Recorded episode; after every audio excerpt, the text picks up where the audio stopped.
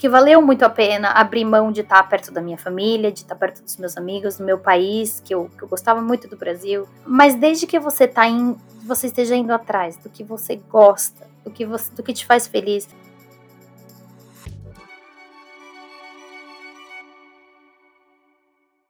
Oi pessoal, aqui é o João do Policast e no episódio de hoje a gente está com a Yasmin Vion do Verdini que vai contar um pouco mais sobre a sua história. Oi, pessoal. Obrigada, João. Obrigada pelo convite, pessoal. Então, para falar um pouco, uma pequena introdução sobre a Yasmin, antes da gente atacar as perguntas, a Yasmin ela é, ela é formada em Engenharia Civil pela Poli em 2016. Durante a graduação, ela teve a oportunidade de participar do Ciência Sem Fronteiras para ir para a Escócia. Depois de formada, ela fez um mestrado na Suécia em Engenharia de Estruturas e trabalhou lá por um tempo. Atualmente, ela mora na Inglaterra e atua como engenheira de pontos. Então, vamos começar do comecinho. Como foi parar na Poli? Por que você escolheu ir para a Poli? Por que engenharia civil? Olha, é... Bom, acho que a Poli sempre foi a Poli, assim, desde o meu desde o colegial, assim, eu minha escola era muito focada no vestibular e tudo, e eu sou de São Paulo também, então sempre foi um sonho realmente fazer Poli. E a minha irmã, na verdade, era minha veterana, então ela tinha entrado na Poli um ano antes de mim, então assim, não tinha outra alternativa, era Poli, né? E civil, na verdade, não foi a minha primeira opção. Eu passei, na verdade, no, quando eu fiz FUVEST, eu passei em mecânica. Fiz o primeiro ano, na minha época, né? O, o primeiro ano era geral, né? Todo mundo fazia uh, o mesmo ano. E aí, só depois, no final do primeiro ano, eu pedi transferência para civil. Que aí eu descobri que era, que era isso que eu queria mesmo. E como foi essa experiência no geral na Poli? Você teve, participar, você teve a oportunidade de participar de alguns grupos, fazer iniciação científica, como foi? Olha, minha experiência na Poli acho que foi altos e baixos, como a da maioria dos politécnicos. É, mas como um todo eu gostava muito. Eu acho que quem teve a oportunidade de fazer Poli Civil, assim, a gente tinha um, um, uma grade bem, uma grade curricular bem estruturada. A gente aprendia assim diversas áreas da engenharia civil, então era relativamente fácil você perceber quais eram as disciplinas que você tinha uma certa é, facilidade, que você gostava mais. Então, é, eu não, honestamente, assim, várias pessoas na minha época reclamavam da poli e tal, mas eu adorava, eu sempre gostei. É, acho que sempre soube que era, que era isso para mim, que eu gostava muito disso. É, tive algumas experiências na poli, sim, eu participei do IPOLI, na época ali ajudando com com os estrangeiros que chegavam na Polis Intercambistas, também ajudando a divulgar os nossos programas de intercâmbio, porque eu sabia que era uma coisa que eu queria fazer desde que eu entrei na Poli. Então eu queria estar bem pertinho disso para poder entender tudo. E também cheguei a fazer um pouquinho de iniciação científica, mas acabei que não consegui fazer por muito tempo, porque eu saí para o meu intercâmbio. Então acabei que eu não, não, nem terminei a iniciação científica. E qual foi a área que você se identificou desde a graduação? Sempre foi estruturas ou você pensou em sempre. fazer outra coisa e depois? Sempre foi estrutura, sempre. No segundo ano, eu lembro, eu, a gente tinha a disciplina de introdução às estruturas, R0, não sei, acho que as nomenclaturas devem até ter mudado por causa da grade, mas na época era R0, Introdução à Mecânica das Estruturas, com o professor Lindenberg. Eu, eu lembro que eu tinha essa matéria na, numa sexta-feira, às sete e meia da manhã. Na época, o meu pai, ele me dava carona pra ir pra faculdade, que ele trabalhava ali do lado. E era sexta-feira da manhã e eu tava, tipo, ligadaça, super feliz de ir pra faculdade. Aí ele falava, nossa, mas por que você tá assim? Eu falava, nossa, não, eu tenho uma disciplina muito legal agora, pai, não sei o que, a gente aprende isso, isso e aquilo. Ele, nossa, filha, queria que todo mundo fosse pra aula na sexta-feira de manhã com o brilho no olho que você tá indo pra ter essa aula. então, assim, desde o começo ali, da, quando a gente começou a ter as disciplinas mais voltadas pra, pra engenharia mesmo, né, pra civil, é, eu sempre me identifiquei mais com as de estruturas e sempre foi essa. Não tinha, não tinha outra. E a ideia de ir para a Escócia pelo Ciências Sem Fronteiras foi por causa dessa paixão pela civil ou era o intercâmbio que você queria fazer durante a graduação? Conta um pouco mais sobre isso. Desde que eu entrei na Poli, eu, eu tinha muita vontade de fazer intercâmbio. Eu acho que é uma coisa assim meio da minha família, os meus pais sempre me incentivaram muito. Meu pai é, ele sempre teve muita dificuldade na carreira dele por conta do inglês, porque na época ele não tinha feito aula de inglês, quando ele era novo, esse tipo de coisa. Então ele sempre prezou muito que eu e a minha irmã é, seguíssemos, a gente estudasse inglês, se aprofundasse na língua, porque ele sabia que isso poderia ser algum, ter alguma dificuldade, algum obstáculo para a gente no futuro na, na carreira, né? Então a gente eu sempre soube que eu queria sair um pouco do país, fazer um intercâmbio, estudar fora. E na Poli isso assim parecia parecia ideal. Então desde o comecinho, quando eu entrei, eu já sabia que eu tinha que estudar, ter as notas ali um pouquinho mais altas para poder pleitear uma bolsa e ir atrás do intercâmbio. A sorte foi que mais ou menos quando eu estava lá, lá no segundo, lá pro segundo ano, começou o programa do Ciências Sem Fronteiras. Então, é, abriu ali um universo muito grande de países que a gente poderia ir, né? Porque os intercâmbios da Poli eles acabavam ficando um pouquinho mais engessados ali entre França, Alemanha e Itália. E eu, assim, eu sabia que eu ia ter que aprender uma dessas línguas para fazer esse intercâmbio. Então, quando surgiu a oportunidade de Ciências Sem Fronteiras, caiu como uma luva, porque eu já falava inglês muito bem, então eu consegui escolher um país de língua inglesa para fazer. Na época, até o professor Lindenberg, ele comentou, o pessoal da Ipolis, professores, falavam assim, quem for para o Reino Unido, aproveita, porque a gente nunca consegue fazer parceria com as universidades do Reino Unido, porque elas são muito caras. Então, vocês que estão indo pelo Ciências Sem Fronteiras, aproveitem cada minuto dessa oportunidade. E foi aí que eu escolhi ir para o Reino Unido. Eu sabia que tinha universidades muito boas. É, na época a gente escolhia três opções de faculdade, aí eu acabei sendo enviada para uma universidade em Edimburgo, na Escócia. E foi uma oportunidade incrível, era uma faculdade muito boa, cidade incrível, e foi uma experiência tanto acadêmica como pessoal. E como foi em Edimburgo? Porque eu, a cidade é bem no norte, o inverno lá é bem triste, que eu fui uma vez, às quatro horas da tarde não tem mais sol, chove, faz frio. E mesmo assim, as suas expectativas foram atendidas, as aulas que você pensou que você ia fazer, você fez, como foi?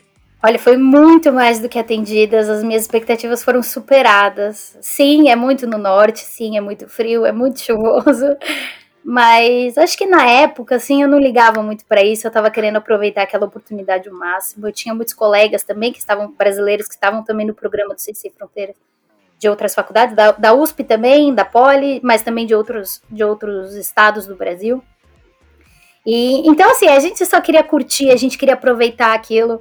É, eu vou ser muito sincera que a minha universidade era muito boa e eu tinha muito claro para mim que aquilo era um intercâmbio acadêmico. Então, assim, eu não era de ficar, é, de não ir na aula, de ficar só viajando. Eu não, eu realmente quis aproveitar muito aquela oportunidade.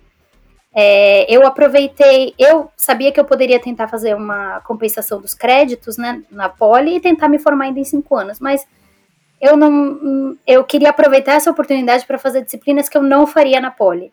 Então eu fiz algumas disciplinas que eram voltadas para engenharia de arquitetura, que eles chamavam, então algumas, uh, algumas disciplinas mais voltadas para arquitetura. Eu também tinha é, esse interesse, gostava bastante, tinha até pensado em fazer polifal na época. É, mas aí acabei tentando fazer essas, essas disciplinas mais diferentes. Quando eu voltei para o Brasil, consegui pegar a compensação de alguns créditos, mas ainda assim eu me formei em seis anos. Atrasei um ano na graduação. E eu vi no seu CV, que por sinal, um incrível CV, que você durante o intercâmbio fez alguns projetos. Como surgiu essa oportunidade? Você foi atrás? É, assim, eu fiz algumas coisinhas assim durante durante o intercâmbio. A primeira, assim, a, acho que a mais relevante foi como se fosse uma iniciação científica, um projetinho de pesquisa. É, era meio que mandatório na época do Ciências Sem Fronteiras você fazer no final do intercâmbio um estágio ou um projeto de pesquisa junto com a universidade. Então, esse projetinho, assim, já a universidade já tinha meio que encaminhado pra gente, a gente escolheu o tema que a gente gostava, fui atrás de, um, de estruturas de concreto. Então, é, essa parte foi bem bacana, assim, mas já estava meio que encaminhado para gente. Além disso, eu também fiz um curso sobre conservação de, de edifícios históricos. Bom, eu estava na, na, Escócia, então você pode imaginar o tanto de edifício histórico que deve ter lá, né? Só tem castelo atrás de castelo. E eu achei muito interessante essa, essa oportunidade. Eu que fui atrás, um dia a gente recebeu no, no e-mail da faculdade, assim, essa oportunidade, a gente podia se inscrever. Foi um curso de uma semana que a gente foi para uma outra cidade que chamava Sterling. É, ficamos lá no, numa universidade, tinha aulas com, com, especialistas nos assuntos. E foi muito bacana, porque é uma coisa que eu jamais faria no Brasil, né? Então, eu quis aproveitar muito essa oportunidade para fazer coisas que eu não faria no Brasil. É, a Poli é uma universidade incrível, que assim, olha, já tendo estudado em outras universidades, eu posso dizer, não tem igual a Poli. Então, eu não queria fazer coisas que eu poderia fazer na Poli em outro lugar. Então, eu quis fazer coisas diferentes. Entendi. E depois, quando você voltou para o Brasil, como foi essa volta? Você voltou em qual ano? No terceiro, no quarto ano? Eu voltei na. Eu, tinha, eu saí na metade do terceiro e voltei na metade do terceiro, né? Peguei aproveitamento de crédito de algumas disciplinas, de umas duas ou três. E aí eu voltei na metade do terceiro, cursei aquele semestre ali da Poli, o, o último semestre do terceiro ano, e a partir do quarto ano eu comecei a estagiar já. É, quando eu voltei para o Brasil, foi, não foi fácil, eu tava, tinha gostado muito da minha experiência fora, é, era meio tipo, sei lá, parecia que tinha sido um sonho muito louco de ter morado fora, de ter conhecido lugares tão diferentes e legais. Mas ao mesmo tempo, meio que voltando para minha realidade, né? Ali a Poli tinha tanta coisa ainda para fazer, ainda tinha dois anos e meio da faculdade, né? E aí eu já também, nessa época, né, o Ciências Sem Fronteiras estava sendo bastante valorizado no Brasil, as pessoas que tinham feito intercâmbio, eu tinha dado oportunidade para muita gente na época. Então eu já quis logo ir atrás de um estágio. Eu também já estava percebendo, assim, eu tinha alguns veteranos, né, como eu comentei, a minha irmã era minha veterana, meu, meu atual marido, na época namorado, também era meu veterano. E eu já percebi que eles estavam começando a ter muita dificuldade de encontrar estágio na área de engenharia, porque na época gente, o, o, país já estava começando a entrar na crise que a gente está, na verdade, até agora. Então, é, eu já comecei a perceber que eu tinha que começar meu estágio o quanto antes. Quanto mais eu pegasse experiência profissional, melhor ia ser. E aí tentei, deixando em paralelo aí a faculdade, estágio e mais alguns outros projetos que eu também estava traçando na época. E quais eram esses projetos na época? É, então, quando eu estava no quarto ano da Poli, eu também participei de uma ONG que se chama Engenheiros Sem Fronteiras. Na época, ela se chamava Engenheiros Sem Fronteiras Núcleo USP, hoje já é Núcleo São Paulo, que já conseguimos é, crescer aí. É, na época, eu participei da fundação da ONG em São Paulo, junto com mais quatro colegas também da Poli. É, e até o final do quinto ano da faculdade, então eu estava estagiando e participando da ONG é, como cofundadora, como coordenadora de projetos e também como membro, né, participando e fazendo os projetos junto com o pessoal. Que tipo de projetos que vocês faziam? Qual era a atuação principal de vocês? O projeto que eu estava envolvida, que era o que eu era coordenadora, é, junto com a Casa de Davi, eu acho que algumas pessoas que são de São Paulo conhecem, que é uma instituição que cuida e abriga mais de 300 pacientes com deficiências intelectuais e autismo. É, acho que até mais do que 300, porque agora eles têm até mais uma outra unidade. Na época, é, essa instituição, eles, eles tinham muita dificuldade de conseguir, é, de arrecadar dinheiro, né, de, junto com o governo, esses, essas doações que eles recebiam, para poder fazer reformas no espaço que eles tinham. Então a gente fazia projetos de revitalização, de melhoria do espaço deles. É, a gente fazia isso um trabalho completamente voluntário. A, a, gente tinha ajuda de alguns outros núcleos, de alguns profissionais, também de alguns professores. Que na época nós ainda éramos estudantes, né? Alguns já eram formados, mas a maioria era estudante. E aí a gente fazia esses projetos para a casa de Davi, para essa instituição, e aí, com os projetos já prontos no papel, eles conseguiam ir pedir, saber, ó, oh, a gente precisa de tanto de tinta, a gente precisa de tanto de cimento, para poder realmente realizar os, uh, os as projetos e as obras de melhoria no espaço. Muito interessante. E voltando, como você disse, em paralelo à graduação e ao Engenheiro Sem Fronteiras, você começou a procurar estágio. E como foi a sua primeira experiência de estágio? Onde você foi atrás? Como você encontrou? Olha, diferente de muitos colegas meus na época, eu estagiei bastante. Eu estagiei em várias empresas. Eu sabia que eu queria trabalhar com engenharia, isso daí eu já tinha muito claro desde o comecinho da Poli. Depois que eu fiz meu intercâmbio, eu também tive essa certeza maior ainda. Só que não estava fácil.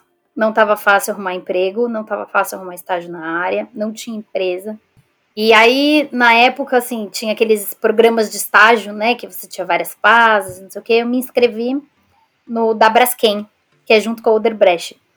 Me inscrevi, na verdade, em vários, mas esse daí foi o que eu, o que eu acabei seguindo, né?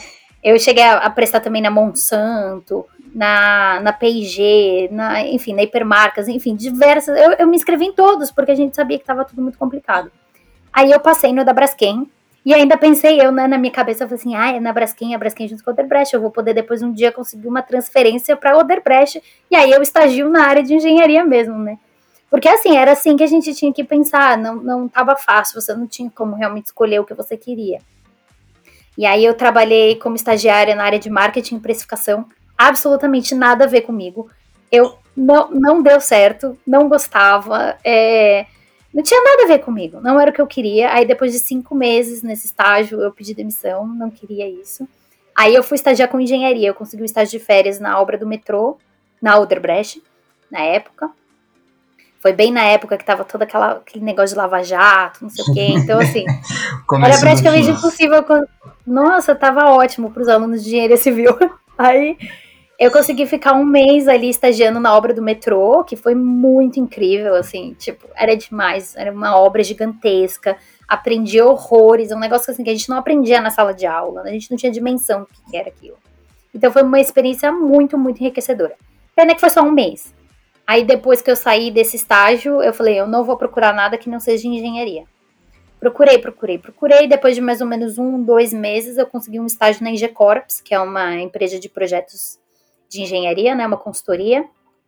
E aí eu trabalhei um, aí nessa, eu fiquei um ano e meio quase, né, um pouquinho menos de um ano e meio nessa empresa estagiando. E aí eu estagiei tanto na área de PMO, que era o Project Management, é, então era mais uma área que, tipo, fazia toda a parte de project management de todos os projetos da empresa, da parte de infraestrutura e tal. E também estagiei na área de estruturas, eu consegui fazer o estágio nas duas áreas. Então, foi aí que eu tive mais certeza ainda, gostava muito da área e foi realmente essencial para o momento que eu me formei ali, saber que eu, o conhecimento que eu adquiri em engenharia de estruturas. Então você já preferiu então a área de estruturas, então a área mesmo calculista, do que a área de PMO, é, Project Management não era não era para você? Não, não, não era, não era. É interessante, é muito bacana. Eu acho que é um para todo engenheiro que trabalha com a parte de projetos é um conhecimento muito válido. Eu acho que todo mundo que trabalha com projetos tem que ter no mínimo assim um conhecimento básico de como funciona o projeto do começo ao fim. É muito interessante ter essa, como calculista, você ter essa noção. Mas, ah, eu precisava fazer conta, eu precisava faculdade, essas coisas. Depois, quando você terminou a poli, então, você continuou estagiando na AG Corps, até o final da graduação.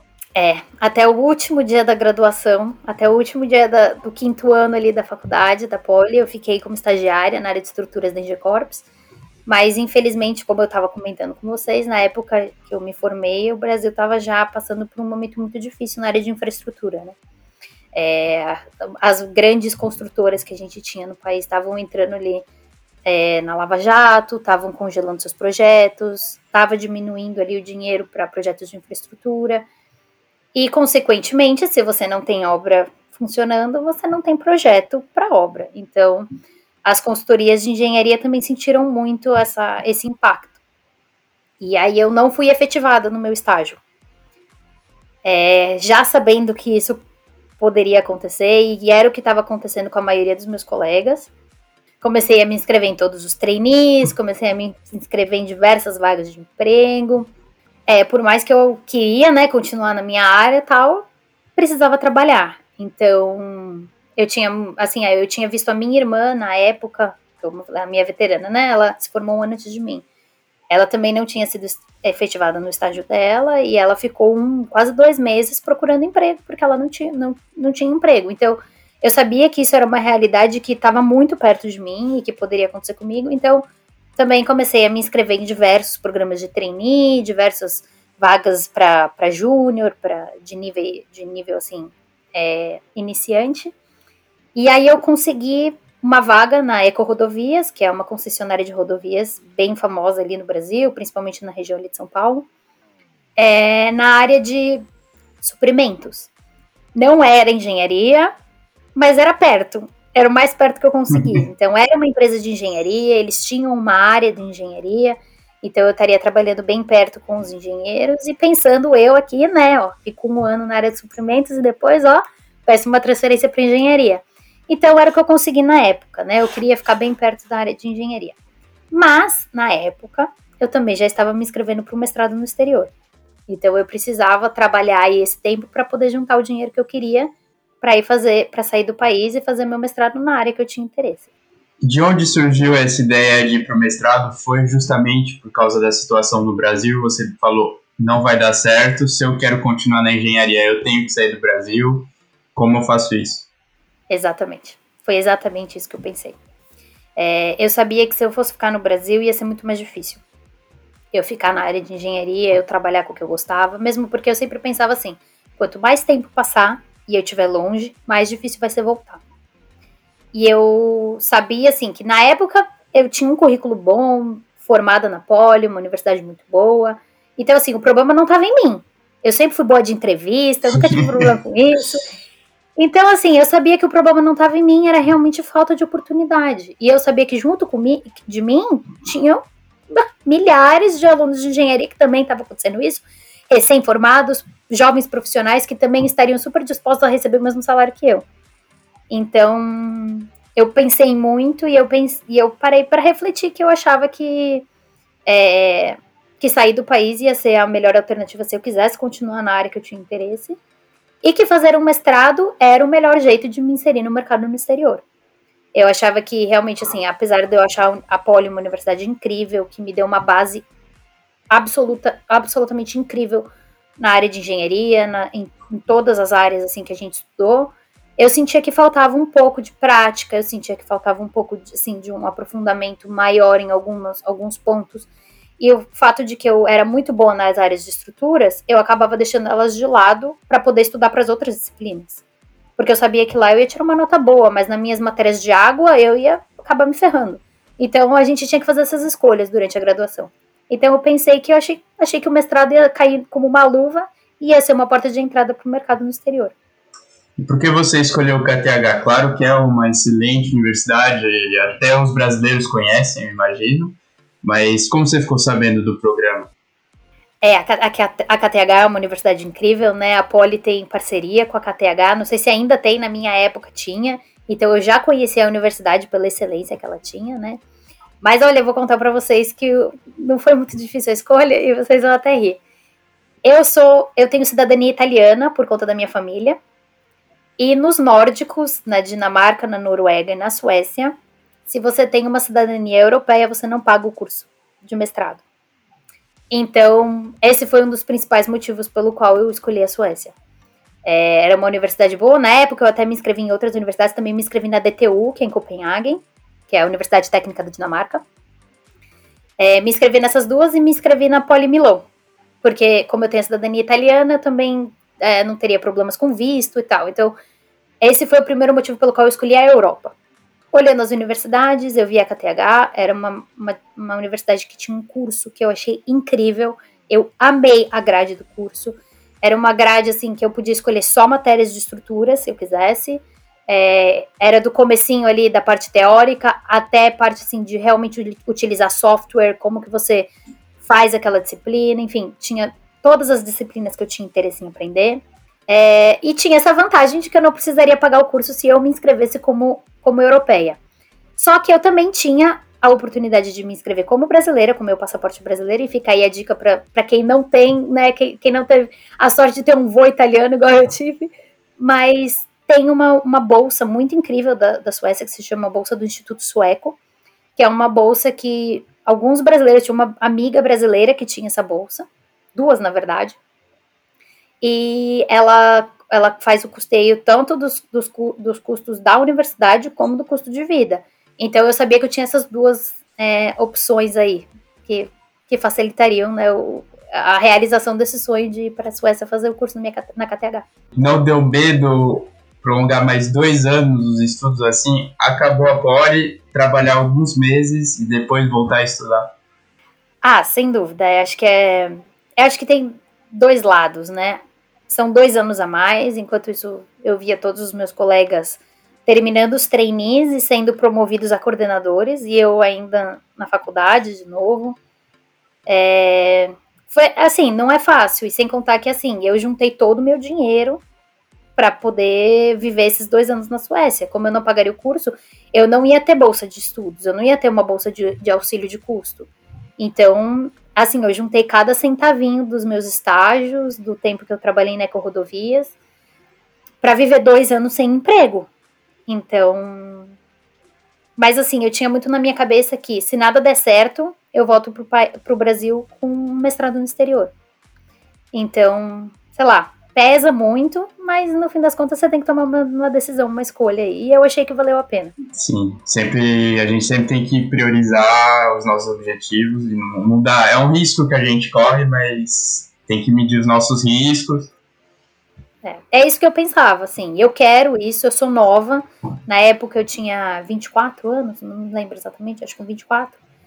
Eu pensava, gente, eu sou nova. Dá, eu ainda tenho tempo de fazer isso. Dá, sabe? Se eu quiser ir lá fazer, se deu errado, beleza, morei dois anos no exterior, foi super legal, uma super experiência.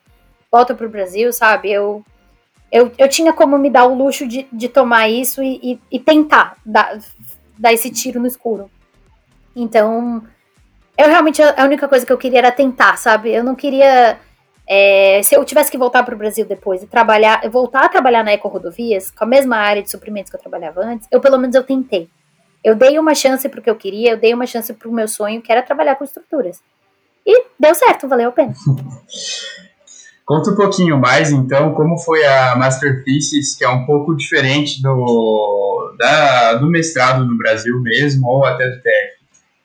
É, na verdade, o mestrado como um todo aqui na Europa, eu, eu posso dizer mais do da Suécia, mas a, o conhecimento que eu tenho um pouco de como é o mestrado na Europa como um todo é diferente do do Brasil. O nosso mestrado no Brasil, ele, eu tenho a impressão que ele é um pouco mais voltado para a área acadêmica mesmo, né? Então, muito para a área de pesquisa, até mesmo para quem quer dar aula, para quem quer seguir para um doutorado. Enquanto que o mestrado na Europa não é tão acadêmico assim. Lógico, tem o seu lado teórico, tem o seu lado acadêmico também. Mas a gente, eu pelo menos tive a impressão na Suécia, no meu mestrado na KTH, eu tive matérias muito práticas. Então foi muito interessante. Eu gostei muito disso no mestrado daqui. Ele, eu achei que ele me preparou muito para o mercado de trabalho. Eu tinha disciplinas, como eu disse, né, que eu aprendi a usar o software que eu ia usar no meu trabalho. Então isso era muito interessante. Você sai da faculdade no currículo dizendo que você sabe mexer no software que a empresa precisa. Então isso era muito bacana. E assim, te dava né, aquela visão de como vai ser o seu dia a dia no trabalho. Então eu achei isso muito interessante. No último semestre, a gente fez a Master Thesis, que é um semestre inteiro dedicado para sua tese de mestrado. E na Suécia, é, acho que no, nos nórdicos como um todo, né, uh, é muito comum você fazer a sua tese de mestrado numa empresa.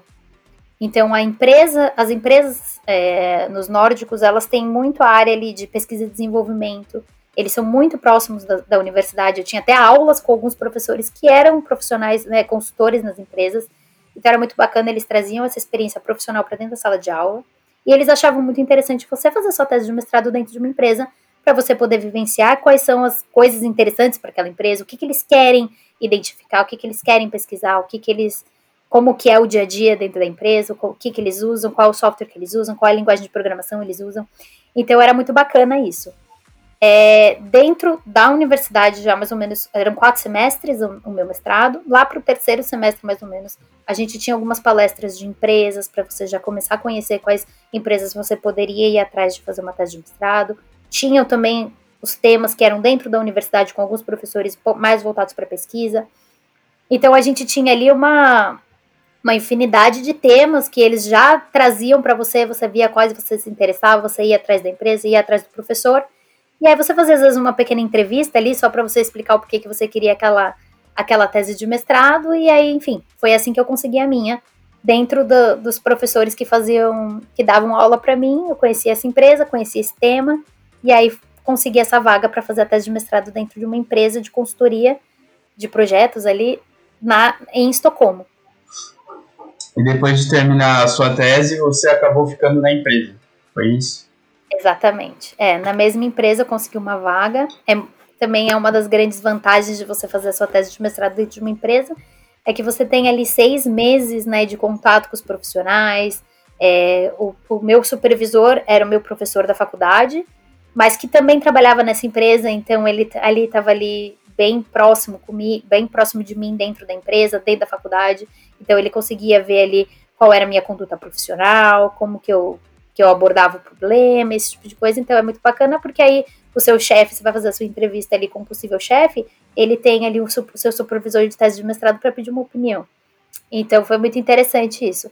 É, na época, eu estava fazendo a minha tese de mestrado em Estocolmo, no, no, escritório da empresa, a empresa se chama Tirens, em Estocolmo, mas eles tinham escritórios pela Suécia toda. E aí eu consegui uma vaga em outra cidade, na verdade eu estava até procurando uma vaga é, no sul da Suécia, porque o meu marido estava trabalhando em Copenhagen. é, numa empresa de engenharia também, mas na Dinamarca. Então a gente que eu estava tentando procurar ali alguma coisa na região de Copenhague ou do sul da Suécia para a gente poder ficar junto e os dois trabalhando na, no que gostavam. E aí foi quando eu consegui uma vaga no departamento de pontes da, da mesma empresa, mas em Malmo, que é na fronteira da Suécia com a Dinamarca. Pra quem não conhece, tem aquela ponte incrível que sai do meio do mar lá e liga os dois países. O trem passa sempre e as moedas dos dois países são aceitas um pouco nos dois. É extremamente interessante. E eles falam as duas línguas dentro do trem. É incrível. É, e como foi trabalhar lá? Foi muito diferente do seu estágio no Brasil, na G Corps, ou era parecido?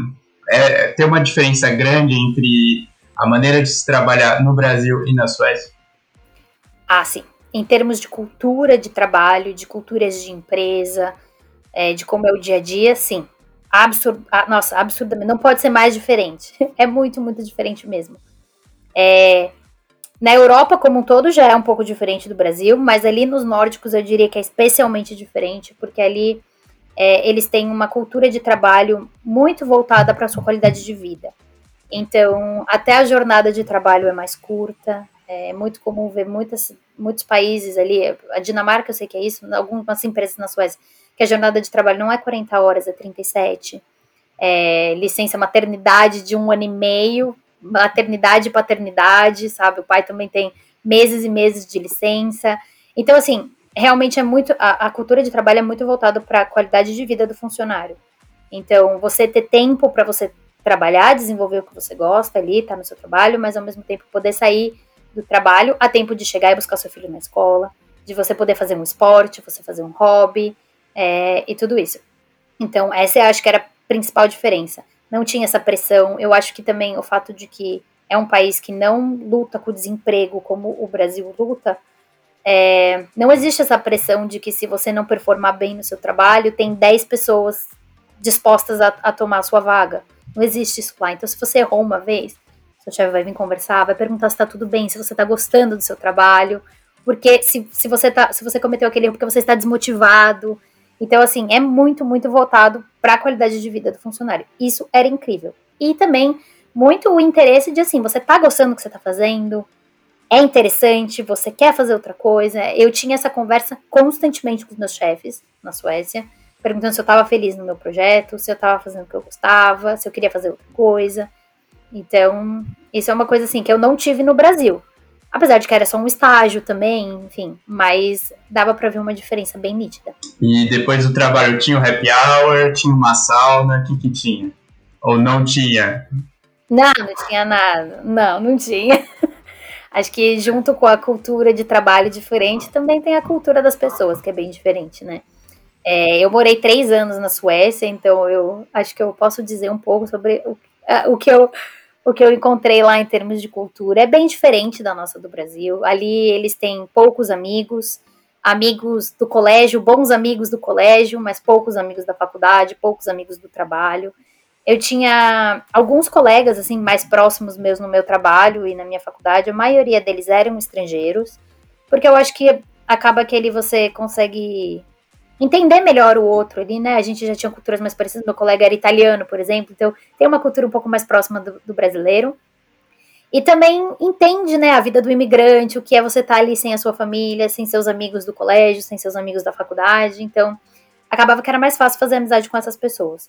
Com os meus colegas do trabalho, apesar deles serem extremamente educados e serem muito bacanas comigo, é, não, não rolava, assim, uma amizade, não. E também tinha o obstáculo da língua, lógico. Eu morei lá, eu cheguei a fazer aula de sueco por um tempo, tudo.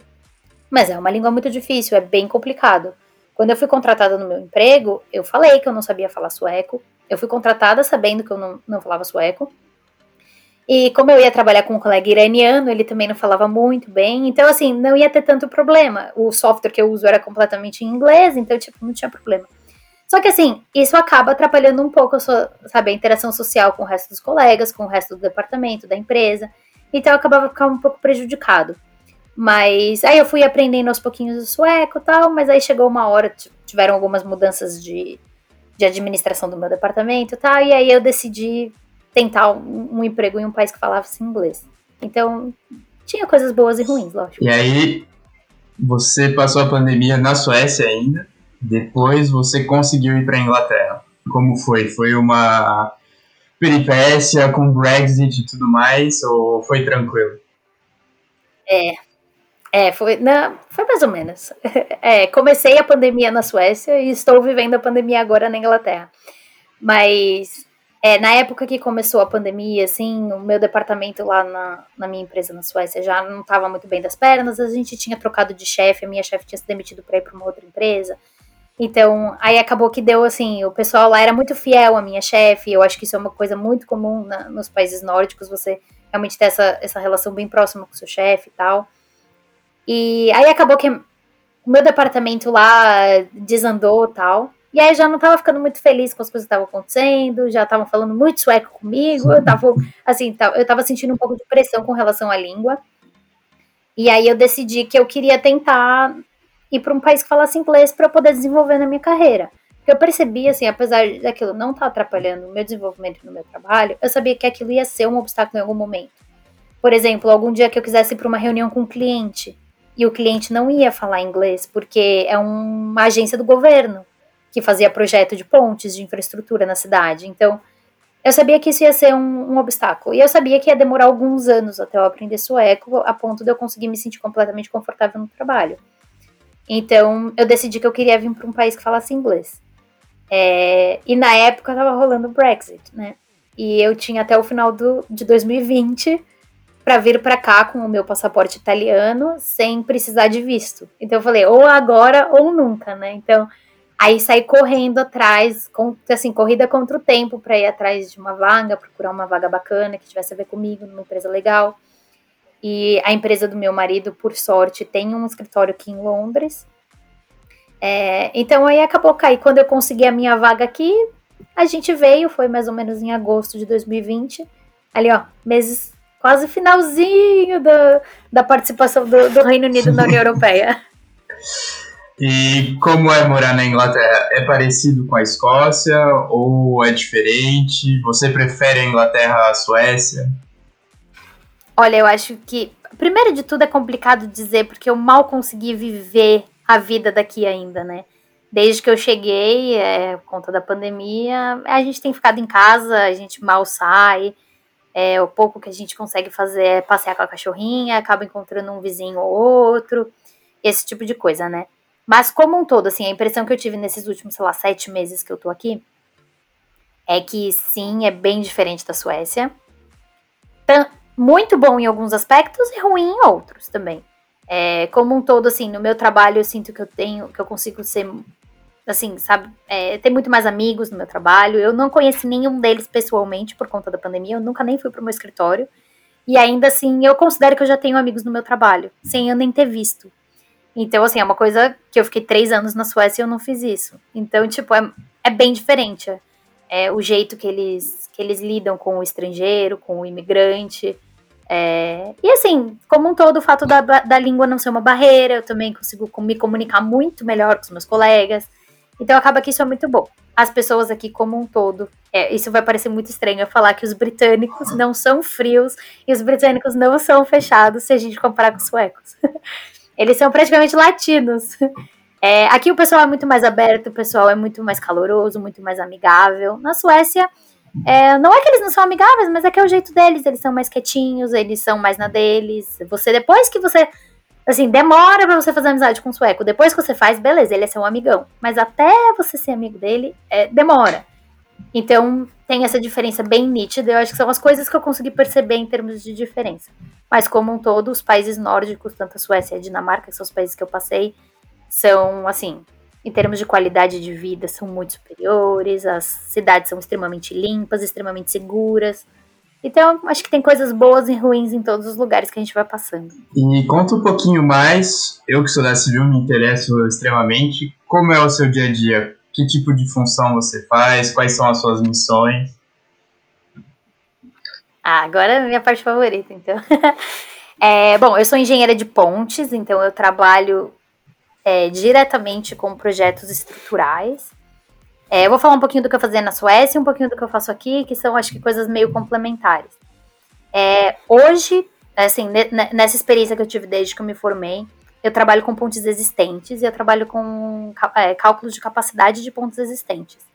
Então, basicamente, o governo, as agências do governo, eles contratam a, a empresa, a consultoria de engenharia, e pedem para a gente verificar uma, determin, uma determinada quantidade de pontes, uma determinada ponte, que está no programa de inspeção do, do governo ali, que, que eles têm que ficar de olho nas pontes de tempos em tempos. A gente vai, por exemplo, aqui eu estou trabalhando na Acon, aqui, aqui no Reino Unido. A empresa faz a inspeção da ponte, a gente vai lá na ponte, olha como é que estão todos os elementos, aí depende de qual é o nível de detalhe que a gente precisa entrar naquela inspeção. A gente vai, olha todos os elementos da ponte, a superestrutura, tudo, a infraestrutura, tudo, tudo, tudo da ponte. E em paralelo também, dependendo de qual é o escopo do projeto, a gente faz alguns cálculos. Então, esses cálculos eles podem variar desde um cálculo ali na mão mesmo, então da gente verificar uma capacidade de uma viga, a capacidade do deck, é, e esse tipo de coisa. Ou pode ser até às vezes uma coisa um pouco mais complexa que requer até uma modelagem em elementos finitos, que é o que eu fazia na Suécia. Eu, eu trabalhava só com modelagem em 3D de em elementos finitos de pontos existentes. E é o que eu mais gostava, na verdade, eu achava incrível. É muito legal fazer modelo mesmo. Eu acho muito complicado, mas ao mesmo tempo é, é o top da é. engenharia. É. é, é muito legal, é muito interessante. Uma coisa que eu achei muito legal na Suécia, eles tinham muito essa abordagem. Aqui na Inglaterra não vejo tanto, mas que é trazer toda a parte de automação para o modelo, que é uma coisa que a gente na Poli não aprendia muito. É, então, na, na KTH eu aprendi programação, tanto que a minha tese de mestrado foi inteira em modelagem em elementos finitos de uma ponte existente, mas com programação. Então eu não ficava só abrindo software e, modelando no software, eu fazia tudo em programação em MATLAB. Então era muito legal fazer essa. É, conseguir fazer isso em paralelo, assim, em conjunto, né? Então você faz o modelo e também faz a programação é uma coisa que engenheiro civil, na, assim, no Brasil, engenheiro civil programar, o quê? E aqui não, e aqui é super comum, é super legal. Se você faz programação, é um, nossa, é uma, uma vantagem absurda, porque isso quer dizer que você vai conseguir otimizar os seus modelos e você vai gastar muito menos para fazer aquele modelo. Vai ser muito mais rápido, vai ser muito mais eficiente. Então, eu acho muito interessante. Eu gostei muito dessa área que eu não tinha explorado muito no Brasil, mas eu tive a oportunidade de explorar aqui na Europa. E você acha que a Poli te preparou para você estar tá onde você está hoje? A Poli foi crucial nesse ponto ou não? Foi, foi, foi crucial. Eu acho que assim, eles não me prepararam em alguns aspectos mais voltados para a parte profissional. Então, tipo, eu acho que faltou me ensinar programação de verdade. Assim, não dá para dizer que aquele curso que a gente faz no primeiro ano da Poli, que é introdução à engenharia de computação, que eu aprendi, eu aprendi a programar em C. Tipo, nossa, não. Para mim, MATLAB, Python são muito mais importantes para gente. Pelo menos na engenharia civil são muito mais importantes. Então, nesse aspecto, não. Eu não aprendi a mexer em software na Poly. Eu aprendi a mexer no AutoCAD sozinha. É, então, isso eu acho que não. Isso falha um pouco na Poly. Eu acho que, infelizmente, a gente tem que correr um pouco atrás sozinho. Mas a Poly me ensinou a aprender, a correr atrás. Pelo bem ou pelo mal, eles me ensinaram isso. Então, eu, assim, eu, eu, me sinto uma pessoa muito preparada. Eu me sinto uma pessoa com um embasamento teórico muito forte. Quando eu vim aqui para Europa, às vezes a gente tinha as, as, disciplinas e assim, o professor passava uma fórmula ou passava um jeito de você resolver o exercício e o pessoal só seguia ali aquela, aquela fórmula ali, aquela receitinha de bolo, sem realmente entender o porquê que eles estavam usando aquela fórmula, de onde vinha aquela fórmula. E isso é uma coisa que a Poli deu muito pra gente. Então, eu sinto que eu tenho um embasamento teórico muito bom e com isso eu consigo aprender o que eu quiser. Eu consigo aprender o que eu, eu consigo entender tudo que eu precisar. Então, eu, eu tenho muito a agradecer a Poli por isso, porque eu acho que isso, assim, é um diferencial depois que você é um engenheiro formado.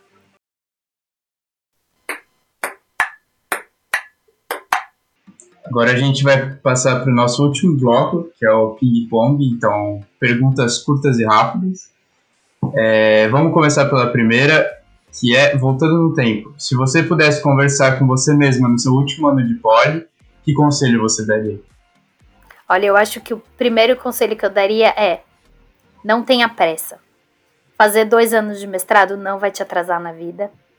É, demorar para encontrar um emprego não vai te atrasar na vida. Trabalhar com uma coisa que você não gosta é, desistir disso e ir atrás do que você realmente quer não vai te atrasar na vida. Acho que isso não tenha pressa. Faça as coisas no seu tempo e vai atrás do que você quer. Vai atrás do que você gosta. Um livro que você recomenda ou que você está lendo atualmente? Posso, posso dar um, de filme, na verdade? Eu acabei de ver dois filmes que eu acho que são incríveis. Que acho que vai ser, vale mais a pena do que os livros que eu tenho para recomendar. Eu assisti recentemente duas animações no Disney Plus, acho que deve ter até em outras plataformas de streaming também. É, um que se chama Soul e o outro que se chama Onward. São dois filmes que eu achei incríveis, assim, que acho que nesse momento de pandemia que a gente está falando muito sobre a brevidade da vida, né? A gente tem parado muito para pensar nessas coisas. É, eles é, são perfeitos, assim, porque eles mostram que a gente tem que ir atrás do que a gente quer, que a vida é curta, que a gente tem que ser feliz. E acho que tem tudo a ver com o que eu fiz com a minha carreira, com a minha vida. Eu realmente fui atrás dos meus sonhos. E eu acho que, que são dois filmes muito lindos. Apesar de serem animações mais voltadas para criança, acho que me fizeram parar para pensar muito. Quem te influenciou na sua trajetória profissional e pessoal? Quem você consideraria como um mentor para você? Olha, eu acho que uma pessoa que me influenciou muito foi uma engenheira sênior na época de quando eu era estagiária. É, eu acho que como mulher, é, quando a gente vê uma mulher na área de engenharia bem sucedida, ela era demais, ela era incrível. Até nem sei se ela tá escutando isso, eu vou até mandar para ela depois. O nome dela é Vanessa. É, ela era uma engenheira, ela é engenheira civil formada pela, pela UFSCar, se não me engano, era UFSCar. E ela era minha engenheira sênior, eu era estagiária no projeto com ela na época de estruturas. E ela era incrível, ela era muito inteligente. É... E eu achava muito incrível que, assim, ela era mãe, ela tinha uma família, e ela era engenheira civil, ela era uma das melhores no nosso departamento. Eu achava muito incrível, isso me inspirava muito. Eu sempre falava pro meu, meu marido, na época, meu namorado, eu falava assim: quando eu, quando eu crescer, quando eu for engenheiro, eu quero ser igual a Vanessa. Eu quero ser boa na minha área, eu quero fazer o que eu gosto e eu quero poder ter uma família, eu quero poder dedicar um tempo às coisas que eu gosto fora da minha área profissional. E eu sei que isso é um eterno dilema entre as pessoas, e inclusive as mulheres também, que acabam tendo que batalhar muito.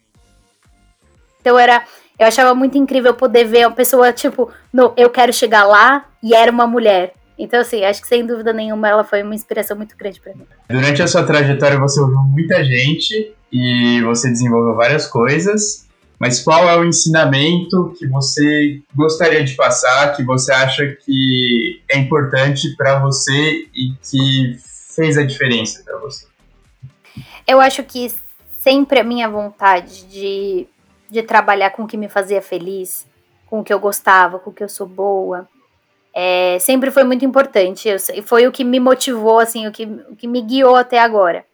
E agora que eu tô trabalhando com o que eu gosto, tudo, eu percebo que vale a pena. Então, que valeu muito a pena abrir mão de estar perto da minha família, de estar perto dos meus amigos, do meu país, que eu, que eu gostava muito do Brasil, ter mudado para a Suécia, depois ter mudado agora para o Reino Unido. Então, tipo, são muitas coisas, mas desde que você tá em, você esteja indo atrás do que você gosta, do que você, do que te faz feliz, o trabalho é uma coisa que ocupa muito do nosso tempo. Então, a gente tem que ser feliz no que a gente faz. Eu sei que não é todo mundo que pode se dar esse luxo, que tem esse privilégio. Eu, graças a Deus, muito privilegiada por isso. Mas assim, sempre tentar achar felicidade no que a gente faz. Seja no trabalho, seja fora do trabalho. Acabou o trabalho, você não gosta do seu trabalho, acabou o trabalho, deixa o trabalho no trabalho, vai ser feliz, vai fazer uma coisa que você gosta. A vida é muito curta, a gente abre mão já de muitas coisas para ir atrás do que, gente, do que faz a gente feliz. Então, é, é isso. É não ter pressa, vai atrás do que te faz feliz e vai valer a pena. Uma hora, pode ser que demore, pode ser que seja doidinho. No final vai valer a pena. É, eu acho que é, é, eu vivo com esse mantra. Muito obrigado, Yasmin. Eu gostei muito de conversar com você, uma ex-poliana e civil como eu. Sim. E para quem acompanhou a gente até agora, não deixa de seguir a gente no Facebook, no Instagram e os nossos podcasts estão presentes em todas as plataformas, Spotify, Deezer. Muito obrigado e até o próximo episódio. Obrigada, pessoal.